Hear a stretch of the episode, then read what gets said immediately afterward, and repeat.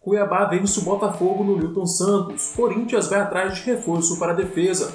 Cristiano Ronaldo está fora do jogo entre Juventus e Barcelona. FIFA retira a punição do Cruzeiro. Eu vou te contar sobre tudo isso e muito mais no vídeo de hoje, então não sai daí.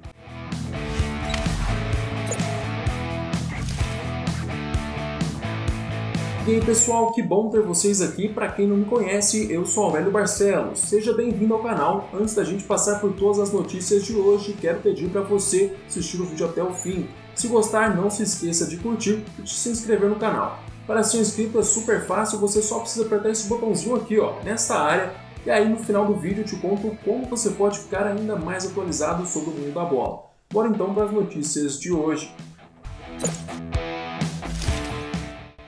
Mesmo com 11 desfalques, o Cuiabá venceu o Botafogo por 1 a 0. No Newton Santos, a gente viu um duelo equilibrado entre as duas equipes, mas sempre quem tomava as iniciativas era o Dourado. Os visitantes conseguiam criar jogadas mais perigosas no ataque, principalmente quando pressionava a saída do fogão. Foi justamente assim que o Cuiabá abriu o placar. O time subiu a marcação para cima de Ron, o japonês acabou tocando para Matheus Barbosa. O atacante dominou próximo à grande área e acertou um belo chute para dar a vitória ao Cuiabá. Com a vitória, o time de Mato Grosso leva para a Arena Pantanal a vantagem de passar de fase com apenas um empate. O segundo jogo acontece na próxima terça-feira, dia 3. Com problemas na defesa, o Corinthians faz proposta por Gemerson, ex-Atlético Mineiro. O zagueiro de 28 anos tem contrato com o Mônaco até o meio do ano que vem, mas não tem sido aproveitado pelo clube. Em 2020, ele participou de apenas uma partida pelo time francês. Por conta disso, o Timão tenta um contrato de empréstimo até o dia 30 de junho de 2021, data que encerra o vínculo do atleta com o Mônaco. Germerson foi campeão da Libertadores com o Atlético Mineiro e chegou a ser convocado para defender a seleção brasileira antes da Copa de 2018. Caso a negociação dê certo, na minha opinião, ele chega para ser titular na zaga corintiana, já que Danilo Avelar está contundido e nem Marlon nem Bruno Mendes têm correspondido à altura.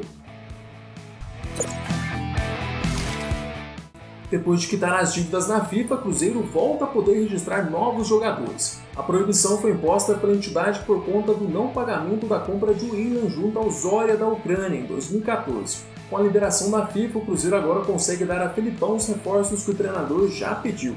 De imediato, o técnico já pode contar com Giovanni e Matheus Índio, que estavam aguardando o fim da punição. Atualmente, o Cruzeiro é o 18º na Série B com 17 pontos. O próximo jogo da Raposa vai ser contra o Paraná na sexta-feira. Neymar está desvalorizado. Segundo um relatório divulgado pela empresa internacional de consultoria KPMG, o camisa 10 da seleção brasileira teve uma queda em seu valor de mercado de 18 milhões de euros, algo em torno de 119 milhões de reais. A desvalorização fez com que Neymar perdesse duas posições no ranking dos 10 jogadores mais valiosos do mundo. O brasileiro agora foi ultrapassado por Sterling do Manchester City e por Sancho do Borussia Dortmund. No topo da lista está Mbappé valendo mais de 1 bilhão de reais, enquanto isso Cristiano Ronaldo ficou de fora do top 10.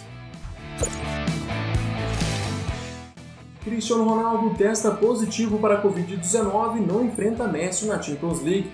O tão esperado reencontro entre as duas lendas do futebol teve que ser adiado depois do craque ser diagnosticado com coronavírus quando defendia a seleção portuguesa.